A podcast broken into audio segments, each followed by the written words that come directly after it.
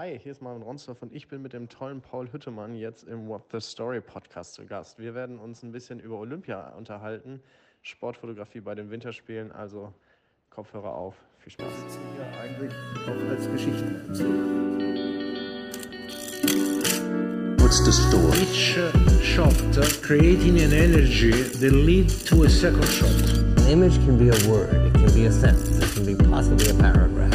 What's the story? Ja, herzlich willkommen. Hallo, schöne Grüße zu What's the Story, dem Fotografie-Podcast, bei dem es um die Geschichten hinter den Bildern geht. Und ja, wir sind zurück, Staffel 4, Episode 36, nach einer kleinen spontanen Sommerpause. Ähm, freue ich mich ganz besonders, äh, zwei Gäste begrüßen zu dürfen. Und mit wir meine ich ich, weil äh, Olli und Matthias noch im Urlaub sind und lieb grüßen. Und die beiden Gäste sind der gute Paul Hüttemann und ein alter Bekannter Marvin Ronsdorf. Herzlich willkommen hier bei uns. Servus, moin, grüß dich. Ja, schön wieder dabei zu sein. Ich glaube jetzt zum dritten Mal. Genau. Genau, ich habe schon geguckt, ob es irgendwie eine mathematische ähm, Folge gibt, also Episode 17, Episode 24, jetzt 36. Da ich in Mathe nicht so gut bin, habe ich das auch nach der Idee direkt wieder aufgegeben. Habt ihr da direkt eine, eine Idee, was die Folge sein könnte? Nee, ne? Ich denke, ich denke, die Sportfreunde Stiller könnten da einen guten Dreiklang draus machen. Ja. Wenn wir euch zu Gast haben, dann geht es in der Regel um Geschichten von Olympia. Es geht um Bücher von Olympia und ähm, genau darüber wollen wir sprechen. Ich habe gerade die anderen beiden Folgen angesprochen. Wenn ihr da draußen ähm, die noch nicht gehört habt, es sind Episode 17. Der Name der Folge ist Mit der Leica im Land des Lächelns. Ähm, da erzählt ihr so ein bisschen über eure Reise. Und dann Episode 24, ähm, TKY 21, das Buch zu den Spielen. Da geht es tatsächlich um das dicke äh, Brett von den Olympischen Sommerspielen. Und jetzt sprechen wir unter anderem auch über das mindestens genauso dicke, ich habe sie noch nicht gegeneinander gelegt, ein bisschen dünner, glaube ich, äh, Buch von Peking. Welches Buch bedeutet euch mehr? Oh, das ist, glaube ich, schwer zu sagen. Und ähm, beides hat äh, seine besonderen Momente. Und ich glaube, während das beim ersten Mal wirklich das Gefühl war, krass, wir haben jetzt ein Buch rausgebracht, wo echt nochmal die ganzen Bilder aus Tokio drin sind, war beim zweiten Mal so ein bisschen das Gefühl, krass, wir haben es wirklich wieder geschafft, ein Buch ja, fertigzustellen, diese Masse an Bildern irgendwie zu bändigen. Und unser Anspruch war ja auch immer, keine Chronik über die Spiele zu machen, äh, wie man sie zwei Wochen nachher auch irgendwie im Handel äh, kaufen kann, sondern wir wollten ja wirklich einen Bildband machen, der nochmal Geschichten hinter den Spielen zeigt und der auch einen, einen hohen ästhetischen Anspruch hat und nicht einfach nur äh, Gold, Silber und Bronze auflistet und nochmal zeigt, was die Momente waren, sondern der ja deutlich mehr zeigt und erzählt. Ja, also ich glaube auch, also ich glaube beim ersten Buch ist es auch einfach noch ein Ticken emotionaler, weil es halt auch die ersten Spiele waren für drei von vier von uns. Ich glaube, das ist da nochmal was, was, was, was eher wie das erste Kind, glaube ich, gefühlt. Und jetzt kommt quasi das zweite, was halt genauso schön ist, aber man hängt halt ein bisschen mehr am ersten, weil das halt was zum ersten Mal war einfach. Und äh, da waren wir alle geflasht, alle aufgeregt, wie kleine Kinder im Spieleparadies ähm, hin und her gerannt und alles. Ähm, und deswegen würde ich das so, glaube ich, auch formulieren, dass das erste halt ein bisschen emotionaler ist, aber beide liegen halt sehr am Herzen. Beide könnten auch nicht unterschiedlicher sein trotzdem. Und es ist halt schön, dass es jetzt so eine kleine Reihe geworden ist, einfach, die man auch nebeneinander legen kann, die nebeneinander auch sehr schön aussehen, einfach. Also es ist, ja, es ergibt Sinn, wenn die auch nebeneinander liegen, das ist auch schön.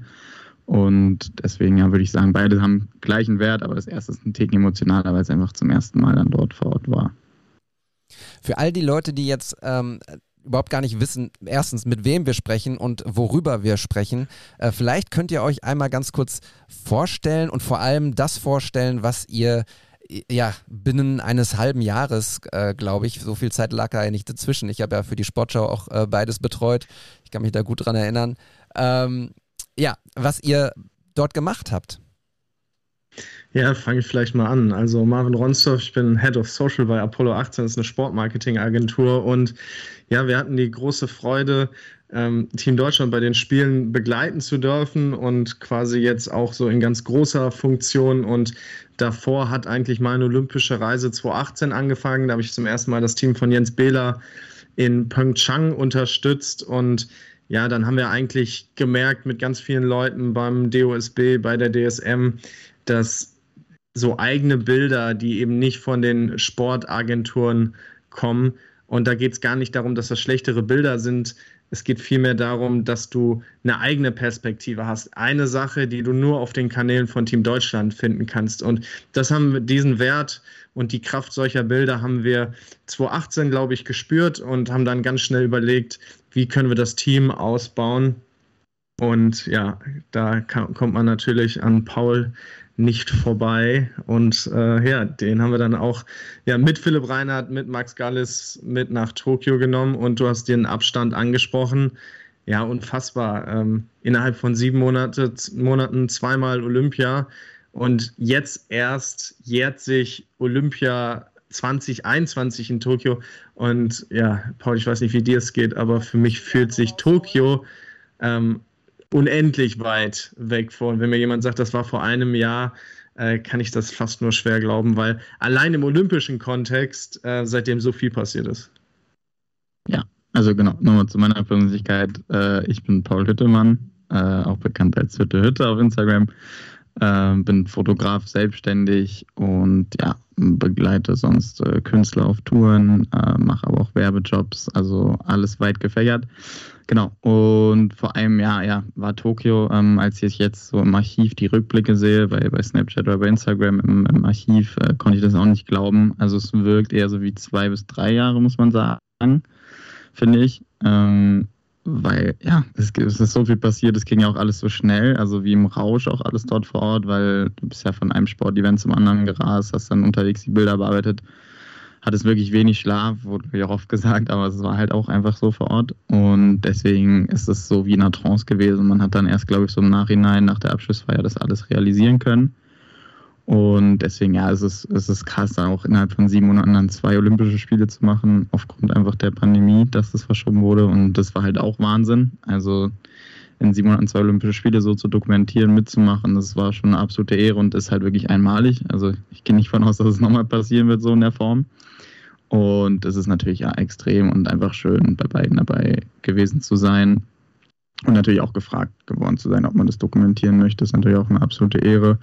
Und ich sage allen immer auch bei anderen Jobs, also da wird nie, glaube ich, irgendwas rankommen, äh, beruflich, ähm, weil es gibt nichts Schlimmeres als einfach nur echte Momente festzuhalten. Nur fotografisch, nicht Foto, Video zusammen, sondern wirklich nur Foto, nur Momente. Und da ist dann keine Agentur oder Kunde dahinter, der dann noch eine Korrekturschleife will, sondern es ist halt der Moment, wie er ist und den gibst du so ab und dann gehst du zum nächsten Event und dann ah, verarbeiten die Leute halt äh, vom Social Media Bereich das Bild und du ziehst weiter und das ist halt ein absoluter Traum gewesen, einfach weil die Leute so nett waren, beides krasse Städte waren. Ähm, klar konnte man beide nicht sehen leider, aber es ist ein absoluter, absoluter Traum gewesen, das, das einzufangen. Ja, super spannend. Wir haben ja in äh, den anderen beiden Episoden ähm, auch mit äh, Philipp Reinhardt gesprochen. Schöne Grüße an der Stelle und äh, auch an Max, äh, der uns vielleicht äh, zuhört. Ähm, ich verlinke alle natürlich in den Show Notes, also bitte folgen. Ähm, übrigens auch wie den Shop äh, zu den Büchern. Also wenn ihr das Buch noch nicht habt, gibt es noch welche wahrscheinlich, oder? Ein paar haben wir noch und ähm, wir haben uns ja auch noch ein kleines Special ausgedacht. Also ich glaube, es lohnt sich bis zum Ende der Folge dran zu bleiben. Ah, okay. Das ist ein sehr, sehr guter, wie nennt man das? Cliffhanger. Sehr schön.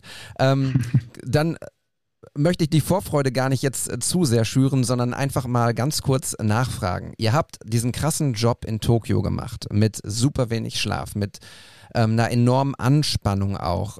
Ähm, mit natürlich einem genialen Output. Wie war das, äh, bevor ihr nach Peking gefahren seid? Ihr wusstet, was euch erwartet, wenigstens vom, vom Arbeitspensum. Gab es auch einen Moment, Paul, wo du gesagt hast, boah, krass, ey, jetzt, äh, das wird nochmal richtig, eine richtig heftige Zeit zum Ab Abliefern? Oder war es getragen von Freude und Glück sozusagen, dass du das gar nicht gespürt hast, diese, diese, diese Arbeit, diesen Arbeitspensum? Doch, also gespürt hat man das schon.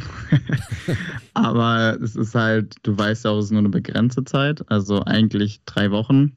und also die extreme Art und Weise zwei Wochen. Also weil jetzt Training, da muss jetzt nicht äh, hin und her und hier ist eine Goldmedaille noch, ganz noch dort, sondern das ist ja dann ein bisschen geregelter der Ablauf. Deswegen ist es zwei Wochen extrem und ich finde, damit kommt man klar. Also klar ist es übertrieben, weil bestes Beispiel war aber jetzt bei, bei in, in Tokio, da haben wir die Eröffnungsfeier begleitet und äh, oder ich habe die begleitet und habe dann, glaube ich, bis drei, vier Uhr die Bilder selektiert und bearbeitet und hochgeladen, damit halt die, die Sportler das am nächsten Morgen hochladen können und sich runterziehen können. Äh, und dann habe ich den Wecker um 8 Uhr gestellt und weil ich spontan jetzt mitkommen sollte zum, zum äh, Säbelfechten, glaube ich. Und da gab es halt noch keine Antwort vom Teammanager. Und dann hat der halt um 7.45 Uhr geschrieben, ja, kann es kommen. Der Bus fährt um 8.15 Uhr und dann musste ich halt zum Beispiel ungeduscht wirklich ähm, in den Sachen, die ich gepennt habe, bin ich dann dorthin, habe das alles begleitet ähm, und mitgenommen, weil es nicht anders ging, sonst hätte ich den Bus verpasst und dann ähm, bin ich vielleicht auch nicht mit reingekommen, weil äh, bei mir war es auch noch ein bisschen tricky mit der Akkreditierung. Ähm, deswegen musste ich halt immer mit den Sportlern mit anreisen, ähm, damit das quasi, ich quasi wie ein Teammitglied aussehe, der ein paar Fotos nebenbei macht. Ähm, und das war dann halt zum Beispiel extrem. Und weil es dann halt von dort aus direkt weiterging, äh, zu, zu einem Basketballtraining oder so. Und dann kam es halt nie, nie runter. Und das ist schon wirklich, wirklich brutal. Aber man muss an der Stelle sagen, dass sich halt einfach jedes Sportevent pusht, das Adrenalin du fühlst dich wirklich Teil der Mannschaft. Das ist verrückt, ähm, obwohl du die noch nie eigentlich vorher richtig manchmal im Leben gesehen hast. Ne? Also auch die Bogenschützen, die, glaube ich, die ersten waren, die Bronze gewonnen haben vor Ort. Dann freust du dich halt mit denen, machst alles für die, quatsch mit denen, holst wirklich das Beste raus, ähm, mit Medaillenporträts, dann Makroshots von den Medaillen etc. Und das lässt dann halt den ganzen, die ganze Müdigkeit vergessen. Aber es gibt auch sehr witzige Fotos natürlich. Ähm, ich weiß noch vom Basketballspiel, mich dann zurückgefahren habe, dabei die Bilder bearbeitet am, am MacBook und bin halt eingeschlafen. Also beim Editieren und das haben die halt auch fotografiert, weil es teilweise wirklich so extrem, also wirklich so am, am Limit, aber wie jetzt hier schon gesagt, ähm, das macht man da so, so gerne, weil es alles feine Kerle sind, alle Athleten und Athletinnen wirklich cool drauf sind und äh, ja, man genauso wie die einfach das Beste abliefern möchte. Und natürlich hast du auch, ähm, sind alle Augen auf eine auch gerichtet, also nicht nur auf die Sportler, sondern auch auf uns, wie wir abliefern. Und das nimmt natürlich mit, den Schwung. Ich habe dann immer noch nachts eine Stunde Bilder für mich selektiert und ausgenommen, weil das, da musst du es, also es interessiert halt drei bis vier Wochen keinen mehr Olympia, sondern währenddessen. Und das muss dann halt auch einfach mitnehmen und da durchgehen. Und wie gesagt, also es war extrem, es ist glaube ich, so extrem gewesen, aber es hat auch selten so viel Spaß gemacht und es war, hat sich einfach komplett gelohnt, das alles so zu machen. Ich glaube, eine witzige Anekdote ist, dass Paul und ich uns in Tokio, wir haben im, äh, im gleichen Zimmer gepennt und ich glaube, bestimmt fünf, sechs Mal wirklich die Klinke in die Hand gegeben haben, weil ich bin irgendwann morgens ähm, um halb acht ins Zimmer, bin pennen gekommen und Paul hat gerade irgendwie seinen Fotorucksack äh, gepackt, weil das natürlich nochmal dazu kommt, die Zeitverschiebung. Also sowohl die Spiele in Tokio als auch in Peking waren acht Stunden zurück. Das heißt, das Zeitfenster, wo Leute in Deutschland den Content sich angeschaut haben, war natürlich ähm, viel, viel länger als äh, die normalen Zeiten, zu denen ähm, wir dort äh, gearbeitet haben oder der Großteil gearbeitet hat. Und guter Content ist halt nichts ohne Distribution und gute passende Veröffentlichung, weil sonst schlummern die Bilder auf einer Festplatte, bis irgendjemand sie nochmal rausholt. Deswegen also auch diese, diese Kunst und da einfach ein Riesenlob an alle, die daran beteiligt waren, vor allem halt auch an Paul, Max und Philipp. Die, die Kunst ist ja, die Bilder schnell zu bearbeiten um dann auch den Leuten die Möglichkeit zu geben, so wie ich das dann auch gemacht habe. Ich habe ja immer so eine Doppelfunktion bei den Spielen, dass ich sowohl auch selber Fotos schieße, aber vor allem auch die ganzen Instagram-Stories baue, den ganzen Instagram-Content ähm, ausspiele und mir dann die Möglichkeit geben, das auch schnell auszuspielen. Ne, also zwei Tage später, Paul hat gerade gesagt, drei Wochen später, aber auch zwei Tage später äh, interessiert die Medaille nicht mehr so viel, weil zwischendurch halt so viel passiert ist. Es ist halt Olympia. Jeden Tag passiert irgendwo irgendwas und teilweise gewinnst du vier, fünf Medaillen am Tag.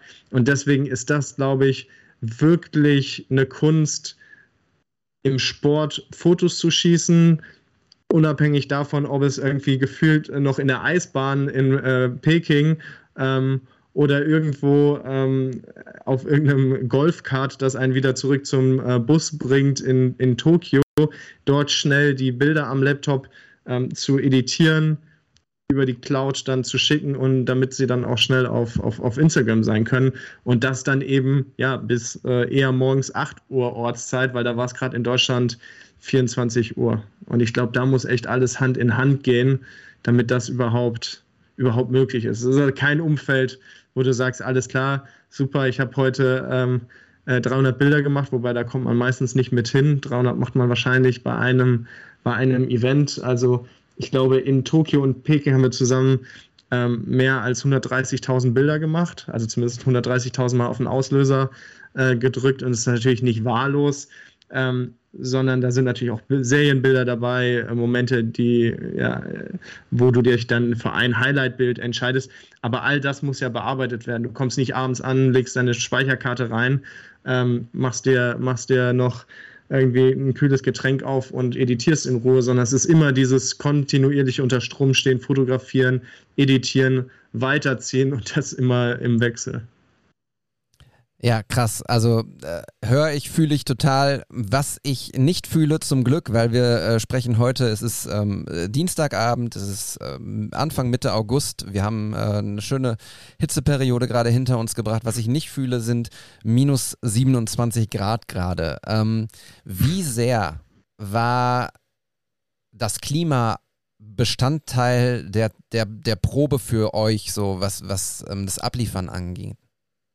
Für euch, aber auch für die Technik vielleicht sogar. Ja, also das Verrückte war ja auch, zwischen Tokio und Peking lagen dann so um, um, die 70 Grad, ja. Also es waren ja so teilweise 40 Grad in Tokio und dann halt auch, also beides war ja ex extremer, geht es ja wirklich nicht, ne? Also ich will es jetzt gar nicht so dramatisieren, aber es war 40 Grad und Luftfeuchtigkeit von 90 Prozent, äh, 40 Grad und 90 Prozent Luftfeuchtigkeit. Und dann musste man auch Masken tragen, ne? Und was halt teilweise wirklich dann da, ja klar, war halt, man hat sich immer sicher gefühlt, aber halt an der frischen Luft war das halt brutal, einfach mit einer Maske bei 40 Grad und einer Schwüle rumzurennen. Ähm, und gleiche war halt im Peking, es waren wirklich minus 20, minus 25 Grad. Da hat die Maske dann noch Sinn gemacht, zum Glück. Ähm, aber in Tokio war das halt okay, ne? Also es gibt nichts Geileres, als drei Wochen in kurzen Adidas-Sachen zu arbeiten, in ne? Ultra Booster rumzulaufen. Also das war halt mega, weil es auch immer schöne Sommernächte waren dann abends, äh, ein bisschen runterfahren konnte. Aber Peking war halt einfach nicht so romantisch, muss man sagen, weil in, in Tokio hat man dann noch draußen abgehangen, ähm, hatte noch den Balkon, wo man noch einen schönen Ausblick hatte auf alles und das hatte dann einfach einen schönen ja, Urlaubsflair, so ein bisschen dann die Abendstimmung. Und in Peking bist du halt nie aus dem Zimmer gegangen, weil es einfach so arschkalt war. Also gab es nichts zum draußen hinsetzen oder so, weil es hat einfach keinen Sinn gemacht. Und dadurch war das ja, ein bisschen, bisschen schade einfach. Und ja, mit der Technik war auch, ich dachte, es gibt mehr Probleme mit den Akkus zum Beispiel. Ähm, also ich hatte hier und da mal ein Problem mit, mit, mit der Leica, aber wirklich sehr selten, muss ich sagen. Und es war wirklich oft kalt. Aber bei mir war es auch so, ich war ja auch oft an der Bobbahn, da war es jetzt nicht ganz so kalt, einfach durch, äh, ja, durch die Gegebenheiten ist es dann halt an so einem Komplex nicht so kalt wie dann draußen. Zum Beispiel beim Alpinen Ski. Also ich hatte nie das Problem, dass ich jetzt nicht ein Foto machen konnte, weil alle Akkus zu kalt waren oder die Kamera nicht funktioniert hat. Hier und da hat es halt nicht geklappt, aber ich glaube bei minus 20, 25 Grad ist auch vollkommen okay und akzeptabel, weil ja, dafür sind Kameras jetzt einfach nicht gemacht für solche Gegebenheiten. Aber es war teilweise einmal was extrem, weil ich zwei Stunden draußen war beim Alpinen Ski und da waren minus 27 Grad, also gefühlt. Und es waren minus 24, glaube ich, äh, der, also vom, vom, ähm, ja, von der Temperatur her. Und da musste ich einmal wirklich fast, glaube ich, abbrechen, weil ich meine Zehen nicht mehr gespürt habe. Die mit den Fingern konntest du wirklich nur 10 Sekunden fotografieren, weil du konntest jetzt nicht die dicken äh, Fäustlinge nehmen, weil dann kommst du auch nicht gegen den Auslöser. Und das war dann, wo du wirklich dann schon äh, ja, gemerkt hast, das ist brutal. Deine Flasche ist gefroren, die du im Rucksack hattest, weil es wirklich so kalt war. Ähm, das war extrem und das hat natürlich dann runter schon die Psyche auch mit runtergezogen, weil es so kalt war, man da so oft rumgestanden hat, die Füße taten dann weh, wirklich vom, vom Frost einfach. Und ja, das waren die zwei Extreme. Ähm, ich würde immer wieder Tokio nehmen vom Wetter her, muss ich sagen. Ähm, aber man muss auch sagen, es, es, war natürlich auch interessant, bei solchen Gegebenheiten zu fotografieren. Das ist eine Herausforderung, äh, wo du sonst freiwillig, freiwillig nicht reingehen würdest in so eine Kälte und so eine durchgehende Kälte. Und deswegen ist es natürlich cool, das mitgemacht zu haben und auch mal, ja, das ist wie gesagt eine Erfahrung, äh, die man damit ja, mitgemacht hat, äh, bei solchen Temperaturen zu fotografieren. Ne? Willst du was sagen, Marvin? Na, ich glaube, es ist auch immer eine Frage der Vorbereitung. Ne? Also, um da mal so einen kleinen Einblick zu geben, wir haben dann Powerbanks mitgenommen, die zeitgleich auch äh, als elektrische Handwärmer fungieren, um irgendwie zwischendurch, wenn mal äh, eine Minute keine Action ist oder die Langläufer an der, an der Fotoposition vorbei sind, einfach zwischendurch mal die, die, die, die Finger wieder warm zu bekommen. Also ich kann mich noch an eine Situation beim Skilanglauf äh, erinnern, da war ich auch, glaube ich, eine gute Stunde ähm, äh, schon draußen bei ähnlichen Temperaturen. Und irgendwann war halt mein Zeigefinger so steif, dass ich irgendwann noch weitergemacht habe, mit dem Mittelfinger zu fotografieren. Es ist halt einfach, mhm. es bringt Technik und äh, Mensch schon auch an seine Grenzen. Und der, der, der schönste Moment ist eigentlich immer, wenn du irgendwann wieder im Bus sitzt langsam äh, kommt wieder so Gefühl in Finger und äh, Füße und gleichzeitig siehst du ein paar Bilder, wo du denkst, yo, das ist geil geworden. Das war, das ist schon ein guter, guter, extremer Mix, aber ja, da schießen dann so die Endorphine durch den, durch den Körper, ist schon ganz, ganz nice.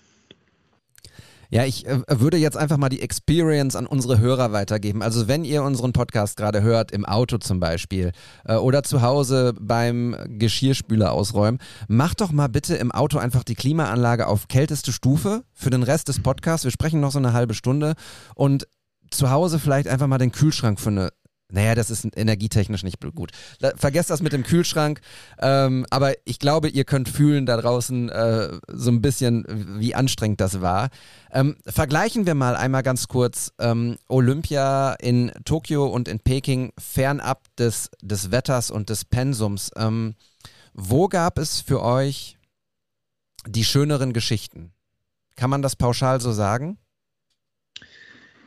Mm, ich, ja, ich glaube Tokio dann doch ein bisschen mehr, muss man einfach sagen, weil es einfach abwechslungsreichere Sportarten sind. Ähm, weil jetzt ähm, die Rodelbahn, das war mega immer, aber es ist natürlich immer dieselbe Bahn, wo runtergefahren wird. Ähm, und ich glaube, also ich finde es natürlich dann von den Geschichten her spannender, andere Sportarten viele zu erleben es gab mehr Teamsportarten auch, ähm, was ja nochmal was ganz anderes ist als Einzelsportarten, muss man sagen. Ähm, da ist natürlich nochmal der Vibe anders einfach vor Ort. Und das würde ich jetzt aus dem Stehgreif einfach sagen gerade. Aber das Spannende war halt in, in, in Peking ist halt das da drumherum war halt das Interessantere, muss man sagen. Also wie die Schlitten vorbereitet werden, was für ein Team dahinter steckt. Also es ist alles viel technischer gewesen gefühlt als in Tokio. Ähm, und das war dann aus der Perspektive einfach viel krasser zu erleben, weil man sich jetzt nie damit beschäftigt hat, wie jetzt ein, Schlitten dafür fertig gemacht wird für ein Rennen, dass die Kufen eine bestimmte Temperatur haben müssen, dass dafür dann ähm, extra Leute sind, die die runterkühlen, perfekt, ähm, weil man sonst disqualifiziert wird. Und das war aus der Sicht dann einfach viel, viel spannender, ähm, was für ein Staff dahinter steckt, wie viel Technik. Ähm, und ich glaube, die zwei Aspekte kann man dann so zusammenfassen, dass halt in Tokio es einfach ein bisschen abwechslungsreicher war, einfach von den Sportarten und dadurch mehr Geschichten ja auch waren. Es sind ja auch mehr Sportarten einfach und mehr Athleten. Aber in Peking war es einfach wirklich spannender von den Geschichten, was halt drumherum auch einfach passiert ähm, mit, mit dem ganzen Stuff. Ja, würde ich eigentlich genauso unterschreiben. Ich glaube, der Unterschied wäre nochmal auch von den Emotionen her krasser gewesen, wenn Zuschauer dabei gewesen wären, weil es ist, glaube ich, schon nochmal ein Unterschied, ob du so in einem, in einem kleinen, engen Beachvolleyballstadion vor 20.000 Leuten Beachvolleyball spielst oder ob du so einen großen Grandstand im Zieleinlauf äh, vom Skilanglauf hast, ähm, ohne dass das eine weniger, emo weniger emotional per se ist als das andere, aber so, ich glaube, die ganze Stimmung ist im, im, im Sommer ähm, dann einfach nochmal krasser. Das haben wir jetzt zweimal ohne Zuschauer erlebt. Ich glaube, bei Paul äh, und mir und auch ähm, Max und Philipp steht es ganz oben auf dem Zettel, ähm, Olympia nochmal mit ähm, Zuschauern zu fotografieren. Mhm. Also ja, wir fiebern, würde ich schon sagen, äh, Paris so langsam äh, entgegen. Das sind jetzt, ich glaube, gar nicht auf den Tag genau zwei Jahre, aber schon ziemlich nah dran. Und ja, irgendwie krass, dass es noch zwei Jahre sind. Irgendwie, wenn ich mich, mich mit Leuten vom DOSB unterhalte, sagen die immer alle, Alter, es sind nur noch zwei Jahre ähm, auch wenn die jetzt ein hohes Pensum gewohnt waren mit zwei Spielen in sieben Monaten. Ja, also ich glaube, da freuen wir uns schon nochmal drauf und das bringt natürlich dann neue äh, Herausforderungen mit sich, ähm, weil wir da nochmal, glaube ich, dieser Live-Charakter noch viel mehr ist, weil du auch diese acht Stunden hinten raus nicht mehr hast, um den Tag zu erzählen. Ich glaube, da muss in der Distribution noch viel schneller sein.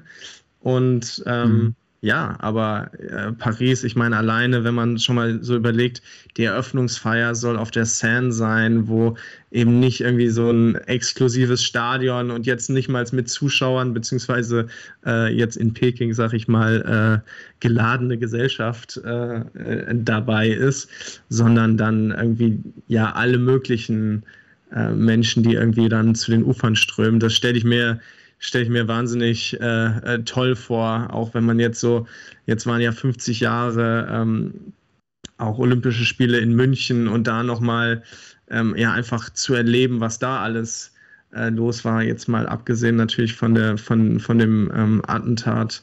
Ähm, diese, diese Stimmung, ich glaube, das wird auch in Paris nochmal was ganz, was ganz Besonderes. Und ja, schade, dass es in Tokio äh, noch, noch nicht geklappt hat mit Zuschauern. Ich glaube, die Menschen da hätten das auch sehr gefeiert. Mhm.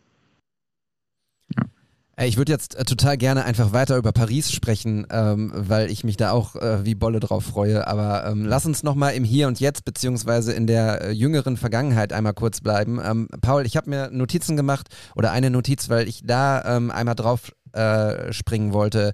Ähm, eure Bücher und eure Fotos grundsätzlich lieben ja, äh, leben ja von, von ähm, den Emotionen, von, von der Art, wie ihr fotografiert und da vor allem auch durch Perspektiven ähm, und Perspektivenwechsel und besondere Perspektiven. Äh, wenn jetzt irgendwie alle Leute, die ähm, die Rodelbahn runtergerodeln, so auf dem Bauch, auf dem Rücken, zu zweit, zu dritt, zu viert, äh, vorwärts, rückwärts, seitwärts, wie auch immer, ähm, Gab es da den Moment, wo du gesagt hast, oh krass, ey, ich, also ich weiß auch nicht, wie weit du dort ähm, rumlaufen konntest und durftest. Gab es den Moment, wo du gesagt hast, äh, jetzt habe ich auch echt alles probiert irgendwie so. Ich, ich finde keine neue, keinen neuen Winkel mehr, der das irgendwie anders mal einfängt. Also an der Stelle erstmal der König von, an, an, von den Perspektiven ist Philipp Reinhardt ähm, muss man an der Stelle sagen. Also was der immer für, für Winkel sieht und für Schlupflöcher, also wirklich im wahrsten Sinne des Wortes, wo er dann durchfotografiert, äh, ist immer bemerkenswert. Das haben auch Max und ich einmal gesagt. Also wie der sich immer neu motiviert und hochpusht, äh, nochmal ganz anders zu fotografieren, ist wirklich Wahnsinn. Ähm, also was, also der Spirit von ihm, was ihn da antreibt, also das an der Stelle mal. Bei mir ist es schwer zu sagen, weil meine Aufgabe waren ja nicht richtig die Sportbilder, sondern halt eher das davor und das danach. Heißt, ähm, ich habe eher, ich habe jetzt nicht auf Einstellungen und Winkel geachtet, sondern eher halt auf die Momente. Also an oberster Stelle war bei, bei mir der Moment und dann alles andere. Aber halt an der Rodelbahn konntest du halt hier und da mal hin. Also dann ist zum Beispiel mal Schneefall gewesen abends, dann hast du halt zum Beispiel die, die eine Kurve, den Kreisel, hast du halt cool durchfotografiert, weil dann der Schnee vor, quasi vor dem Bob war. Und das sah dann halt mal ganz cool. Also, oder du hast dann halt mal verschwommene Bilder gemacht, weil du hast halt natürlich, sind immer vier Durchläufe, heißt du hast auch echt guten Puffer dann immer und kannst auch mal experimentieren und Schwachsinn machen. Professionellen Schwachsinn. Ähm, aber es ist natürlich dann eher für den Philipp gewesen, sich da neue Perspektiven zu suchen und äh, die, die, Sportbilder zu machen. Und bei mir war es halt dann mal von oben aus dem Vorbereitungsraum runter zu fotografieren. Ähm, also du kannst schon ein bisschen spielen, muss man sagen, aber man ist natürlich begrenzt, wenn man zehn Rennen, also zehn äh, Wettkämpfe hat an der Rodelbahn, ist dann auch irgendwann alles durcherzählt und unten wird natürlich immer gejubelt und umarmt. Aber zum Beispiel beim, beim Rodeln war es halt viel entspannter, gute Bilder zu machen, weil da durftest du gefühlt mit auf die Eisbahn, nach, also nach dem Wettkampf. Und du hast dann halt gemerkt, sobald Skeleton und Bob losging, dass es ein bisschen professioneller ist oder der Verband strenger ist. Ähm, da durfte man halt nicht mehr hin und da musste man sich halt durchmogeln mit dem schwarzen, äh, mit dem roten Armband quasi, was man sich rummachen muss und das hat irgendwann dir organisiert, heimlicherweise. Ähm, und bist dann damit reingekommen, aber musst halt immer also aufpassen, weil du natürlich nicht vor offenen Kameras eigentlich Bilder machen solltest oder darfst. Ähm, und das war halt beim, beim, beim Rodeln super entspannt. Also, weil du wirklich alles gemacht, fühl, also gefühlt alles machen konntest, kamst so nah ran. Ähm, das war halt auch schön. Aber ja, Perspektiven, wie gesagt, ähm, das war eher Philips Aufgabe, die er halt wirklich äh, unfassbar gut gemeistert hat. Und bei mir ging es um Momente und danach so ein bisschen mal eine andere Einstellung. Der Moment, als Max plötzlich dieses kleine Gerät hier ausgepackt hat. ich halte gerade einen Gameboy in die, äh, in die Kamera. Wie habt ihr da reagiert? Oder wusstet ihr das vorher und es war klar, dass er den mitnimmt?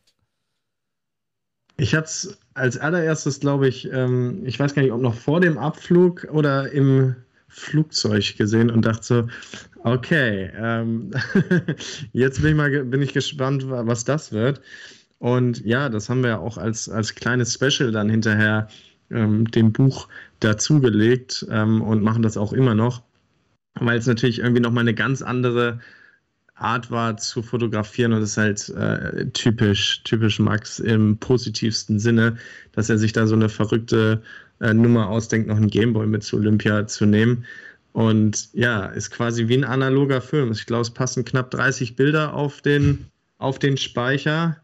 Ähm, ich habe es, glaube ich, ausgerechnet. Ich glaube, es sind 0,014 Megapixel. Also das ist sehr wenig. Ähm, ja, wir haben so ein paar technische Daten äh, hinten auf dieses kleine ähm, Magazin noch geschrieben. Ähm, und es ist einfach eine schöne, eine schöne Beilage zum Buch geworden, weil es echt nochmal so eine ganz andere Art ist. Ähm, keine Serienbildfunktion, viel selektiver, musst ein Bild löschen, um ein weiteres zu machen, wenn das, ja, wenn der Speicher voll ist. Und ja, ich fand es mega, dass er es dass er es mitgenommen hat. Und jetzt haben wir in dem kleinen Szene quasi so, du kannst dir das Bild anschauen, ein bisschen mitraten, was es eigentlich war. Und dann auf der mhm. Rückseite mhm. steht die Auflösung. Und ja, super, super witzige ähm, Nummer und aber eben auch ein Stück ähm, ja, Kunst. Ne? Also ich meine, Fotografie ist halt nicht immer nur hart Dokumentation, sondern auch äh, ein Stück weit Kunst. Und ich glaube, wenn es da um Kunst geht, äh, ist, ist Max ganz vorne von uns Vieren dabei. Ja. Ja, vielleicht. Der kreativste, glaube ich, von uns. Ja. Vielleicht erkläre ich es noch ganz kurz. Ich hatte den Gameboy hier in die Kamera gehalten, aber es gab damals, also 1826, als dieses Ding rauskam, äh, gab es irgendwann mal so einen äh, Kameraaufsatz dafür mit so einer kleinen äh, Linse und tatsächlich kannst du damit irgendwie dann 30 Fotos auf dem Gameboy schießen. Völlig wahnsinnig, aber sensationell gut, weil es einfach so ein krasser Wow-Moment ist. Also wenn ihr das Buch ähm, bestellt, Peking äh, von den Winterspielen, dann liegt das ähm, dabei und guckt es euch an. Äh, es ist einfach echt äh, grandi grandios.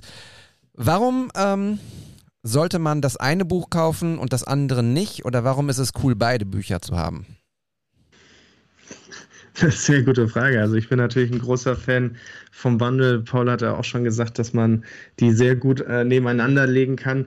Ich glaube, es ist eine komplett andere Welt. Also ich glaube, man, man merkt dem Buch an, dass es in, in, in Peking viel mehr darum ging, auch Weißraum. Ne? Ich meine, es liegt zwar nicht überall Schnee, äh, teilweise lag an ziemlich wenig Stellen Schnee, zumindest äh, natürlicher Schnee. Zwischendurch hat es dann tatsächlich mal bei Winterspielen ähm, geschneit, was dann ähm, ja die Volunteers äh, gleich unfassbar äh, ausgelastet und nahezu überlastet hat. Das, ist, das war irgendwie gefühlt im Drehplan für Winterspiele nicht vorgesehen, dass äh, Naturschnee kommt. Und ich glaube, es war auch das erste Mal seit zwei Jahren, dass es in der Gegend überhaupt geschneit hat.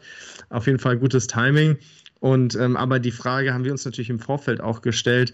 Ähm, machen wir ein Buch und wenn ja, was sind das für Bilder? Also sind das, ist das immer Sportler auf weißem Untergrund oder wie kriegen wir da eine Vielfalt ähm, in die Bilder rein? Und ja, deswegen ist, war das nochmal eine neue, eine neue Herausforderung und wir haben uns noch mehr als in, in Tokio, würde ich sagen, auch nochmal auf so die Geschichten neben den eigentlichen ähm, Geschichten konzentriert, sei es jetzt darum, äh, wie wenn beim Biathlon die Scheiben ausgetauscht werden, wie das eigentlich aussieht, oder ähm, ja, auch das Pizzaessen nach Olympiagold ähm, mhm. von Laura Nolte und äh, Deborah Levi. Ich glaube, Alexandra Burkhardt, die jetzt gerade Bronze im Sprint äh, mit der 4x100 Meter Staffel gewonnen hat und halt einfach in, äh, ja, in Peking Silber ähm, im, im Zweierbob gewonnen hat, äh, ja, auch, auch, noch viel mehr von, von diesen Momenten eingefangen. Und deswegen, glaube ich, macht sich das ganz gut nebeneinander. Also es sind, glaube ich, äh, ja, genauso verschieden wie Sommer- und Winterspiele sind, ähm, haben wir es auch dokumentiert. Und ich glaube, es gibt schon, schon einiges zu, zu entdecken. Die Frage haben wir schon mal gestellt, ähm, damals, aber äh, Philipp, Paul, deine mhm. Lieblingsbücher, äh, Quatsch, Lieblingsbilder aus dem äh, Sommerband und aus dem Winterband. Hast du da zwei Fotos, die, sagen wir mal, aus deiner, um es ein bisschen einzuschränken, aus deiner Linse sozusagen, sind zwei Bilder, die, die dir am meisten bedeuten? Äh, ja, also das eine aus dem Sommerbildband ist das, was Niederlage und Sieg am meisten verdeutlicht. Also das ist ja dieses Bild von vom Hockey, wo die Jungs dann auch wirklich äh, sehr bitter verloren haben gegen Indien, nachdem sie 3-0 geführt haben. Und da gibt es so ein Bild, ähm, auf der linken Seite sind die Katakomben ein bisschen dunkler, da sitzen halt zwei, drei Jungs äh, mit äh, geknickten Köpfen. Stimmung wirklich schlecht und das ist halt düster und dunkel und rechts draußen ist das Spielfeld und da sitzt der Inder ähm, und FaceTime nach Hause und ist halt sehr glücklich und in der Mitte ist halt genau ein Vorhang, ähm, wie so ein Schnittbild. Und das ist halt auch genauso zentriert beim Druck äh, im Buch, dass quasi wirklich dieser Vorhang die, die Trennwand ist von den Seiten. Und das ist halt so ein, so ein Bild gewesen, was halt nicht ganz, also was, wo ich dann so einen Moment hatte, der also nicht so vorkommt, wo ich so dachte, Alter, das ist ja so, so genial. Ja, genau, da ist es, Marvin hält gerade hoch. Ähm, der halt so, wirklich, so ein bisschen um die Ecke ist, einfach ähm, gedacht. Ähm, der aber wirklich so voll spontan kam und nicht geplant. Und das war halt für mich so ein besonderes Bild einfach, weil das das wirklich verdeutlicht, wie, wie, wie Olympia einfach, ja, wie es da tickt, wie es läuft halt. Und es geht nur um den Sieg und um nichts anderes. Ähm, also knallhart und das hat das Bild einfach äh, sehr gut verdeutlicht. Negativen für, für, für die deutsche Seite, aber so ist es halt manchmal im Sport. Und bei den Winterspielen war es für mich gar nicht ein Bild von, von, einem, von, einem, von einer deutschen Athletin oder deutschen Athlet, sondern von einem Italiener Meinung nach. Das ist auch ganz hinten drin im Buch. Ähm, und das ist ein Italiener, der zweiter Platz wurde. Und das war eigentlich ziemlich sicher, dass er zweiter wird. Und er hat sich so extrem gefreut. Also wirklich, muss man an der Stelle sagen, auch fast mehr gefreut als die Deutschen, die Gold gewonnen, gewohnt und äh, gewonnen haben.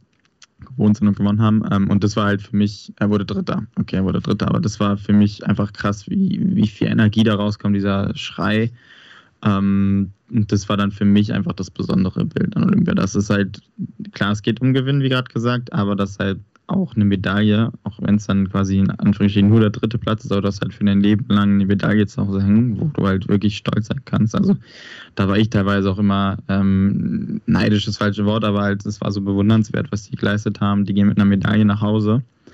Und da hat man sich auch immer überlegt, wo hat man den falschen Ausgang genommen, dass man nicht selber äh, so sportlich geblieben ist und den, diesen Drive hat, ähm, immer das Beste zu geben für, für, für sich und für seinen Körper. Und das war halt auch natürlich immer be bewundernswert. Und deswegen war für mich in Peking das Bild besonders, weil es einfach so krass war, dass er Dritter wurde, aber sich so extrem gefreut hat. Und da ist dann auch gespürt in seinem Blick, in seinen leichten Tränen, was er geopfert hat, was er investiert hat, um dort zu sein und dann dort Dritter zu werden und sich so zu freuen. Deswegen waren das beide Bilder für mich so die, die einprägsamsten und die schönsten von den Spielen. Ja, voll krass. Äh, ich habe das natürlich mir auch durchgelesen, ähm, schon längst eure, eure äh, Favoriten äh, und eure ähm, Texte dazu. Ihr habt ja in diesem Buch jetzt ähm, auch nochmal so die vier Geschichten sozusagen äh, erzählt. Und ähm, das möchte ich auch nochmal kurz erwähnen. Das soll jetzt hier auch keine Verkaufsveranstaltung sein oder sowas, aber eins ist sicher, äh, wenn ihr diesen Podcast hört und die Geschichten hinter den Bildern mögt, dann müsst ihr eigentlich dieses Buch kaufen oder diese beiden Bücher. Und das Besondere oder der Unterschied übrigens auch noch bei dem ähm, Peking, bei dem Winter-Olympia-Buch ist, ähm, ihr habt Texte noch von Athleten und Athletinnen dazu bekommen, zu Bildern, die dann beschreiben, also in Handschrift beschreiben, was ihre Geschichte, ihre Emotionen bei diesem ähm, Bild sind. Das finde ich bärenstark, weil auf der einen Seite kannst du natürlich mit einem Foto den Moment einfangen. Du kannst da, das Gefühl einfangen, aber du kannst, du guckst den Leuten nur vom Kopf. So, und wenn sie dann nochmal aufschreiben und sagen, hey, in dem Moment habe ich das gefühlt und mir ging dies und jenes durch den Kopf, ähm, finde ich ganz großartig, mega geile Idee und voll gut, dass die äh, Athletinnen da auch mitgemacht haben, muss ich sagen. Ja, ich glaube, das war auch einfach unser Ziel. Ne? Also wir haben gesagt, was wollen wir in, im Peking-Buch nochmal anders machen als im Tokio-Buch. Ich fand im Tokio-Buch diese Zwischenseiten, wo wir auch nochmal Geschichten erzählt haben, sehr, sehr cool und wir haben uns einfach überlegt, hey, welche, wir sind ja immer auf der Suche nach neuen Perspektiven und welche neue Perspektive auf die ja, Art, eine Geschichte zu erzählen, können wir noch geben und kam dann ja einfach, weil auch Wintersport so eine große Familie ist, auf die Idee, ähm, ja, SportlerInnen da nochmal selber zu Wort kommen zu lassen. Und ja, das war wirklich, das war wirklich äh, herzergreifend. Ich habe mich hier äh, jeden Tag gefreut, wenn so ein Umschlag, so ein Rücksendeumschlag mit einer weiteren Story äh, ankam. Äh, an der Stelle sorry an Markus Eisenbichler, äh, dessen Story die Post verschluckt hat. Deswegen sind es eine, 21 Stories äh, im Peking 22 Buch geworden. Das, da, da tränt ein wenig noch in das Herz. Aber ja, ich meine, ich habe es hier gerade vor mir. Ähm, wenn Laura Nolte sagt, äh, äh, was ist da gerade passiert, der Weg hierhin war lang und hart, aber jetzt äh, sitzen wir einfach in Peking auf dem Flur im Olympischen Dorf, sind vor zwei Stunden Olympiasiegerin geworden, essen jetzt Pizza, trinken Wein, gibt's was Geileres? I doubt it. Und da, da steckt alles drin, also von dem Krokodil über der Unterschrift bis hin äh, zu dem Herz hinter I Doubt It. Also auch, das war auch nochmal uns so wichtig. Wir zeigen irgendwie Geschichten, wir zeigen Emotionen und auch, ja, was ist persönlicher als eine Geschichte nochmal mit der eigenen Handschrift zu erzählen. Und ja, da haben wir also 17 SportlerInnen im Buch und auch wir vier haben nochmal eine Geschichte ähm, erzählt. Ja, weil auch da einfach Sachen drin stecken, wo wir gesagt haben, ähm, irgendwie müssen wir die nochmal erzählen. Also spätestens erzählen wir sie bei euch im Podcast, aber ähm, wahrscheinlich nicht zu viert. Und ja, das Bild, was ich mir ausgesucht habe, war von der, von der Abschlussfeier. Und da habe ich noch ein Bild von Thorsten Margis gemacht, der die Fahne mhm. getragen hat. Und habe dann gemerkt, geil, die laufen ja jetzt gerade alle rein ähm, in das, ins, ins Olympiastadion. Und habe so, habe das erste Bild gemacht, dachte so, okay, cool und dachte so, aber das Bild sähe halt wirklich fett aus, wenn du es symmetrisch machen äh, würdest. Und habe mich dann äh, in, die, in die Mitte dieser Einlaufszene äh, gestellt. Äh, ich glaube auch so ein ganz kleines bisschen das TV-Bild gestört, weil äh, dann die Szene direkt umgeschnitten wurde. Aber dadurch halt so dieser symmetrische Shot.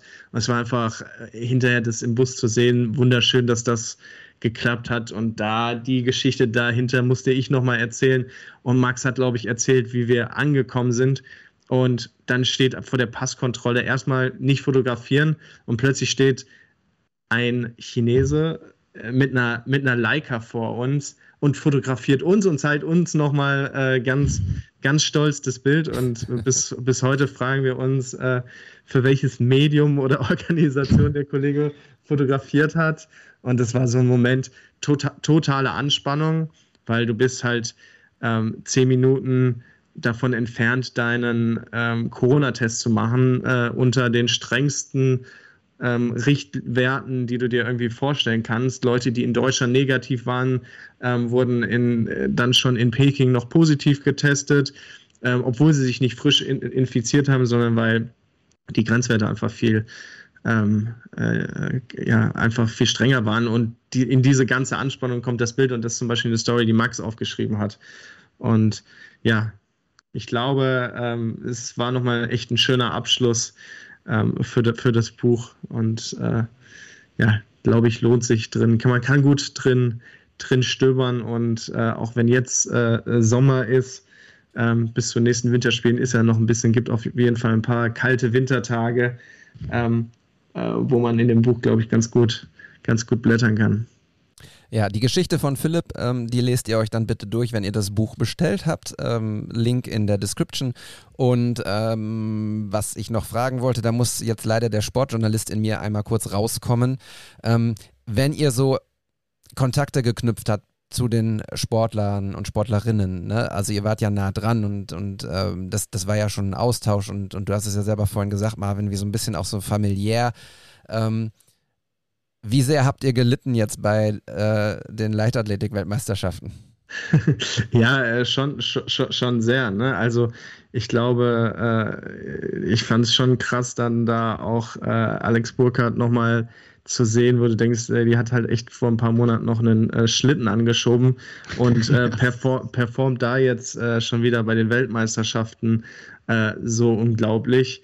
Ähm, ja, äh, krass. Also das, das beschränkt sich jetzt auch nicht darauf. Ich glaube, auch im nächsten Winter wird es krass, die Leute wieder zu sehen, die man irgendwie aus Peking kennt und deren Entwicklung ähm, zu, zu verfolgen. Ich glaube, ähm, auch, äh, ja, weiß ich nicht, auf, auf so eine ähm, Verletzung von Sascha Zverev reagierst du, glaube ich, auch ein bisschen emotionaler auf einmal, weil du ihn halt in Tokio so nah begleitet hast. Vor allem äh, Paul und äh, mir war das vergönnt. Und so rückst du natürlich ein bisschen äh, näher an die Sportler, auch wenn es natürlich jetzt nicht so ist, dass wir uns irgendwie mit Sascha Zverev irgendwie äh, gegenseitig gute Nacht wünschen. Aber ähm, ja, rückst schon nah dran. Ich meine, emotional, ich glaube, ich war persönlich enttäuschter darüber, dass Katar Althaus nicht ähm, Welt, äh, Europa, Welteuropameisterin, nein, äh, Olympiasiegerin geworden ist, ähm, als sie selber, weil ich dachte so, boah, ey, ich habe dich, ich habe das schon in, in Pyeongchang äh, erlebt, äh, da war Silber eine totale Sensation. Jetzt war das so ein bisschen zwischen, hast du, hat man Gold gewonnen oder äh, hat man Silber gewonnen oder Gold verloren? Und sie hat sich dann ähm, relativ schnell dafür entschieden, ich habe Silber gewonnen. Und ich war noch so, boah, fuck, äh, jetzt habe ich nur, die, nur das Foto von der enttäuschten Mannschaft, die denen irgendwie so das Herz in die Hose rutscht, weil das, ja, sie landet und eigentlich ist klar, boah, das war zu kurz äh, super eng, dann haderst du noch damit, dass sie da irgendwie in diesem in diesen schlechten Bedingungen losgeschickt wurde und sie ist halt eine Sportlerin, die sagt, ja, shit happens und ich habe trotzdem eine olympische Medaille. Äh, ich bin die erste Skispringerin, die zwei olympische Einzelmedaillen gewonnen hat ähm, und äh, war da Strahlefrau ähm, schon bei der Flower Ceremony. Ähm, da hatte ich es noch nicht ganz verarbeitet.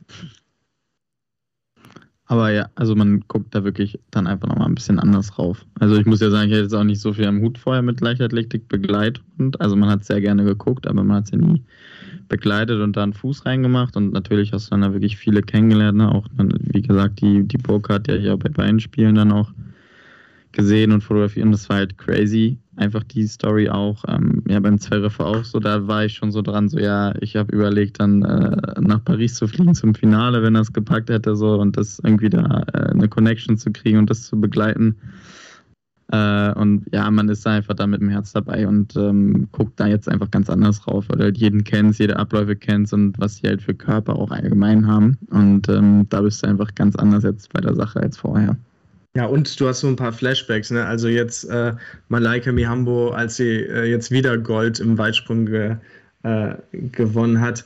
Und du siehst sie da so meditierend im Schneidersitz sitzen und denkst so, ja, irgendwie äh, feels like Tokyo, wo du auch gemerkt hast, boah, sie, sie strahlt so eine enorme Ruhe aus und liefert dann aber auf den Punkt. Ich glaube, der dritte, bei dem dritten Sprung, ich glaube, die ersten zwei waren ungültig oder der zweite war ziemlich ähm, durchschnittlich. Auf jeden Fall war sie beim dritten, glaube ich, sehr unter Druck. Und das hat irgendwie alles an Tokio erinnert. Und dann liefert sie da wieder auf den, auf den Punkt ab. Und ja, irgendwie schon, schon sehr cool. Und die Bilder, die wir da 2021 und dieses Jahr gemacht haben, die kommen einem schon bei manchem Sportevent dann wieder ganz gut ins, ins Gedächtnis. Mhm. Ja, spätestens dann, wenn ihr sie bei Instagram teilt und sagt, wow, hey, krass, ich war damals dabei oder das Foto war, war hat mir viel bedeutet. Ähm, ich freue mich immer sehr darüber, wenn, wenn ihr uns auch nochmal so Flashbacks gebt ähm, als Zuschauer. Ich würde eine Sache noch ganz gerne ganz kurz ansprechen. Ich weiß, wir haben äh, ein, Time Limit ausgemacht, aber eine Sache ist mir noch ganz wichtig, ähm, weil wir über Abliefern gesprochen haben, über Arbeitsplätze Pensum. Ähm, Paul, du hattest neulich, äh, ist noch gar nicht so lange her, vor zwei, drei Tagen hast du mal so, so einen Real Talk bei Instagram gemacht. Ähm, die Leute, die dich ähm, von Instagram kennen, wissen, dass du irgendwie ähm, von einem Job zum anderen Job äh, hopst und irgendwie so das, das Traumleben eines jeden äh, dokumentarischen Fotografen führst, irgendwie The Voice, äh, Sarah Connor, du bist ja angefangen mit Lena und es kam immer mehr, jetzt warst du noch mit Nissan unterwegs und keine Ahnung, was da so kommt. Und hast jetzt aber mal gesagt, Leute, Real Talk, es ist echt einfach zu krass gerade. Also nicht zu krass, weil es mhm. geil krass ist im Sinne von, was ich alles erleben darf, das sicherlich auch, aber der Körper sagt einmal, es ist zu krass. Ähm, wir reden hier immer darüber, mein Motto ist, Fotografie ist mein Yoga. Ich, ich, ich liebe es einfach, genauso wie ihr beide auch.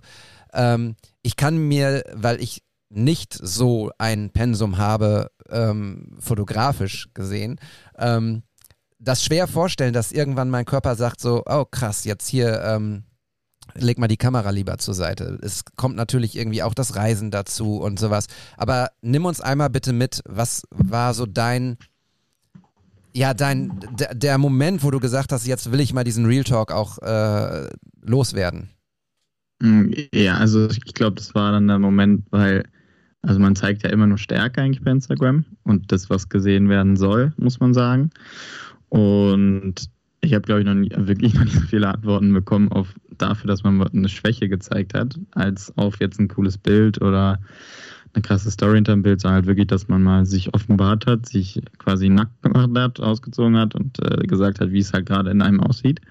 Und das war halt auch was, was sehr Schönes, muss man sagen, dass es so eine gute, so gut aufgenommen wurde. Man hat krasse Geschichten gehört von anderen, die zweimal Burnout hatten oder einfach ja, also heftige Geschichten wurden mir dazu geschickt. Ähm, das war, ja, es war, also es war schön.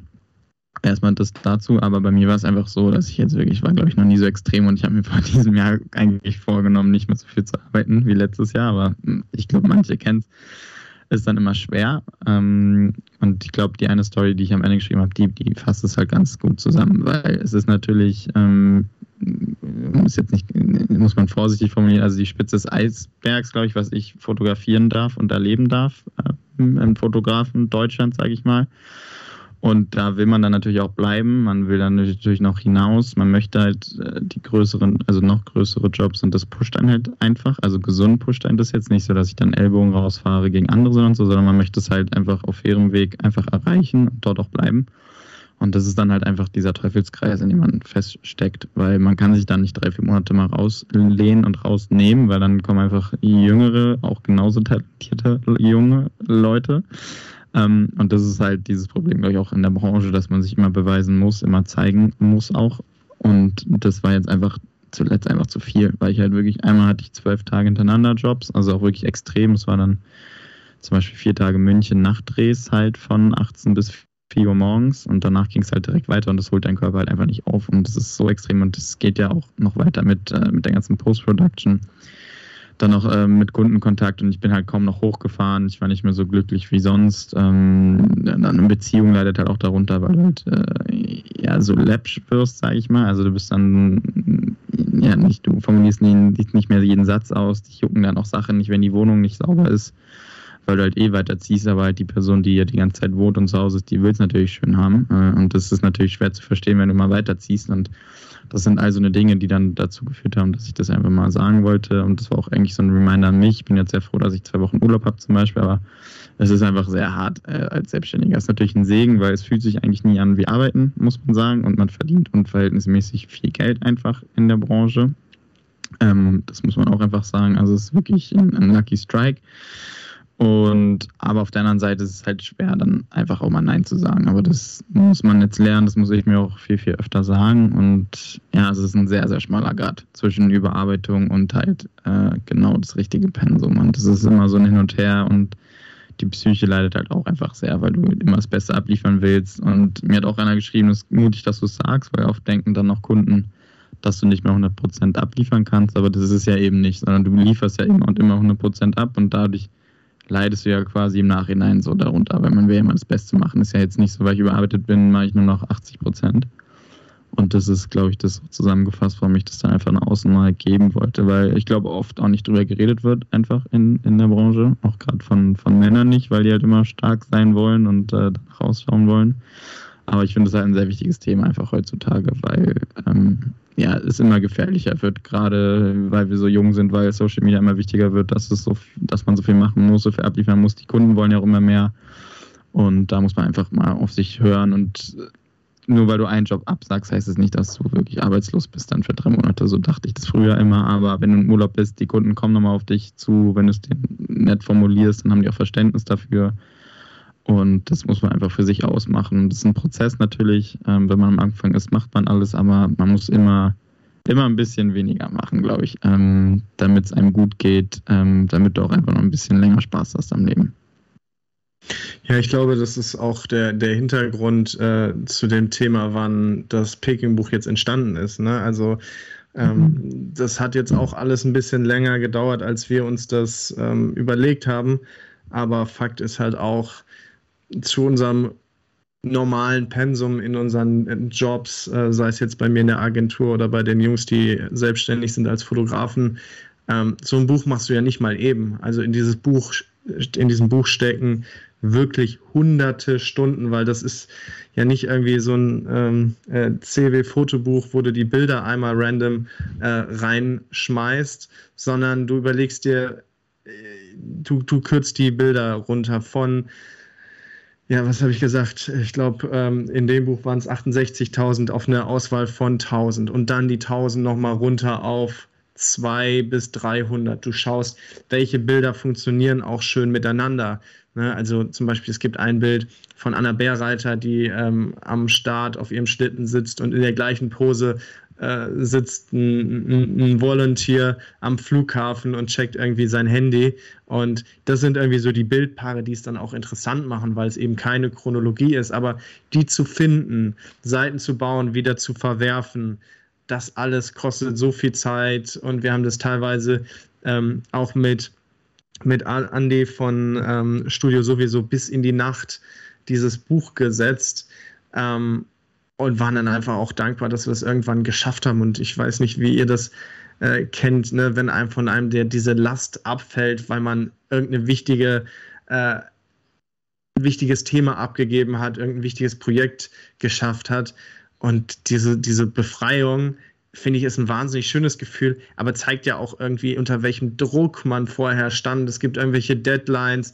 Paul hat die letzten Bilder, die Bildkorrekturen, glaube ich, im Turbus irgendwie gemacht, weil es halt nicht ist, okay, ich nehme jetzt zwei Tage und korrigiere die, die Farben, sondern es ist immer noch on top. Und wir lieben die Bücher, die wir gemacht haben, aber es war auch immer ein krasser Extrameter und irgendwie auch operieren im, im roten Bereich. Ähm, und trotzdem ähm, war es das irgendwie wert.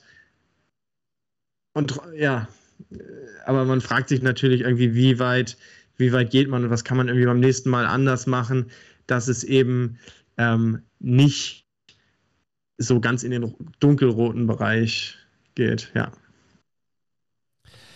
Ja, ich, äh, vor allem war mir jetzt wichtig, äh, hier nicht äh, so einen Downer zu bringen von einer sehr schönen Episode, die wir zusammen gemacht haben, sondern ähm, ich, ich, ich fand es äh, super gut und super wichtig, Paul, dass du es ähm, so offen und ehrlich angesprochen hast und ähm, ich glaube, diese Achtsamkeit und, und diese, ähm, äh, ja, diesen Ausgleich, den, den, den müssen wir einfach viel mehr leben, egal jetzt ob selbstständig oder angestellt in der Agentur oder als äh, Bäcker, ähm, Bäckerfachangestellter. Ähm, hört auf euch, achtet auf euch und ähm, ja, registriert die, die Zeichen von eurem Körper, egal ob es im Körper ist oder im Kopf. Ähm, alles hat irgendwie seinen, seinen Grund äh, und da muss man einfach ein bisschen drauf hören und achten und äh, das war mir wichtig, dass wir auch darüber einmal kurz sprechen und um die Stimmung nochmal so ein bisschen nach oben zu bringen jetzt. Äh, Marvin, erzähl mal, du hattest da ganz am Anfang irgendwie was erzählt wie bleib dran bis zum Schluss der Episode. Ja, ich habe gedacht, ähm, wir wollen uns natürlich irgendwie auch ähm, bedanken, dass wir hier die Gelegenheit bekommen, irgendwie das Projekt vorzustellen. Ähm, macht uns großen Spaß, drüber zu reden. Das werden wir auch noch ein paar Mal machen. Also ich glaube, es lohnt sich da, äh, uns zu folgen. Also wir werden bei, bei Leica in Wetzlar ein bisschen was über die, die Bücher erzählen ähm, und äh, arbeiten auch gerade an einer Ausstellung, äh, die es womöglich in Hamburg dann geben wird. Also ähm, das ähm, ja, freut uns sehr, dass da so ein bisschen die Reise des Buchs auch weitergeht. Und wir haben uns überlegt, ähm, wenn man mit dem äh, Code WTS-Pod, also wie euer Instagram-Account, äh, bestellt, dann gibt es auf der einen Seite nochmal 5% Rabatt. Ähm, das ist jetzt nicht die, die Welt, das wissen wir. Ähm, gleichzeitig ist es natürlich auch schon für uns eine krasse Herausforderung gewesen. Das gehört auch zu so einem Projekt. Ähm, zwischen wir machen das Buch und äh, starten die Vorbestellung im äh, Januar und irgendwie äh, wir bestellen äh, mit der Druckerei das Papier im äh, Mai, liegen halt auch irgendwie, ja, einfach äh, krasse Schwankungen und ähm, deswegen ähm, haben wir uns entschieden, nee, also wir können jetzt auch nicht nochmal an den, an den Preis ran und wollen das auch nicht. Ähm, und äh, wollen das Buch aber trotzdem auf den Markt bringen, weil wir es jetzt schon so vielen Leuten versprochen haben. Aber auch da ähm, das ist echt kein, äh, kein Geschäft, wo man sich irgendwie noch eine goldene Nase verdient. Ich glaube, wir haben es jetzt für äh, die Sportler gemacht für uns. Ich glaube, ich freue mich riesig, wenn ich das Buch irgendwie mal äh, äh später äh, Kindern oder so zeige und zeige, guck mal, hier äh, haben wir was Krasses äh, gemacht mit Onkel Paul und Co.